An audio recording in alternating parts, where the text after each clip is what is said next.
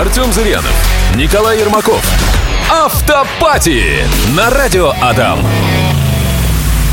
Вопрос от Марата. Помогите с выбором BMW 5 серии, F10, F11 в M-пакете, рестайл или Шкода Octavia A7 RS. Цены примерно одинаковые, нравятся обе.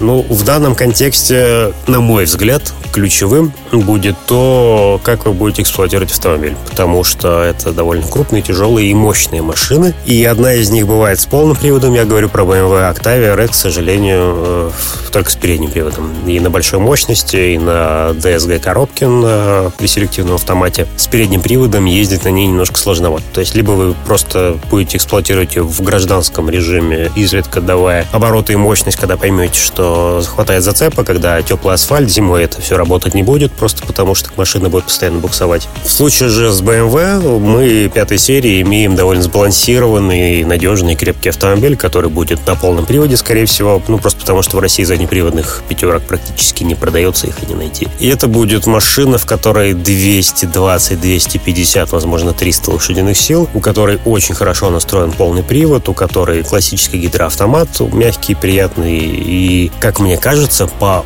комплексу своих вот ощущений от вождения, именно в нашем регионе, я обращаю на это внимание, полноприводная пятерка будет лучше. Если мы говорим про заднеприводную пятерку, тогда я бы выбрал все-таки RS, потому что RS будет мощнее, быстрее э, и, скорее всего, даже новее. Если мы говорим про полноприводную BMW, то однозначно надо брать ее просто потому, что половину месяцев в году, с октября по апрель, вы ездите на зимних шинах, половина месяцев, из этой половины месяцев бывает сильный снег, припарковаться куда-то, поехать. И самое главное, раз вы выбираете между такими довольно мощными машинами, реализовать эту мощность, получить динамику, получить разгон. А вы просто не сможете, если это будет машина моноприводная с такой мощностью. Поэтому мой выбор в первую очередь за BMW. В случае, если BMW не найдется, а вдруг где-то рядом будет стоять клевая RS, тогда, конечно, берите ее, потому что RS это тоже очень приятный автомобиль. Но в случае вот лобового прямого сравнения первой и второй машины я бы выбрал BMW.